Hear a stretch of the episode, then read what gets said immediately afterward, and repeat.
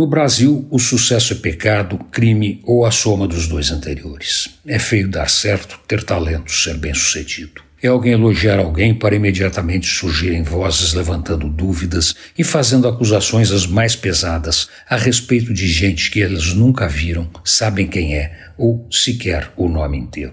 É assim porque é assim. No mundo, a inveja mata, mas aqui, antes de matar, destrói a vida e a honra de uma pessoa. É um absurdo, mas invariavelmente é assim.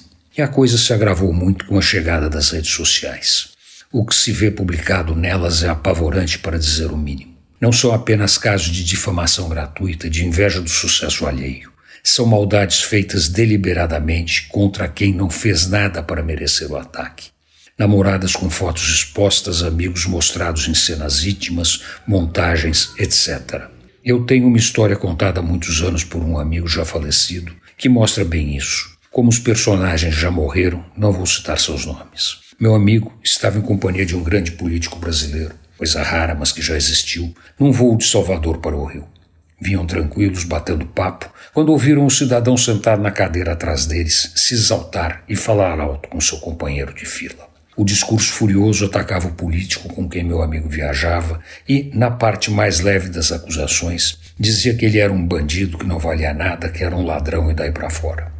Quando o avião pousou, o grande homem se colocou na porta para ver quem era o passageiro que o xingava com tanta veemência.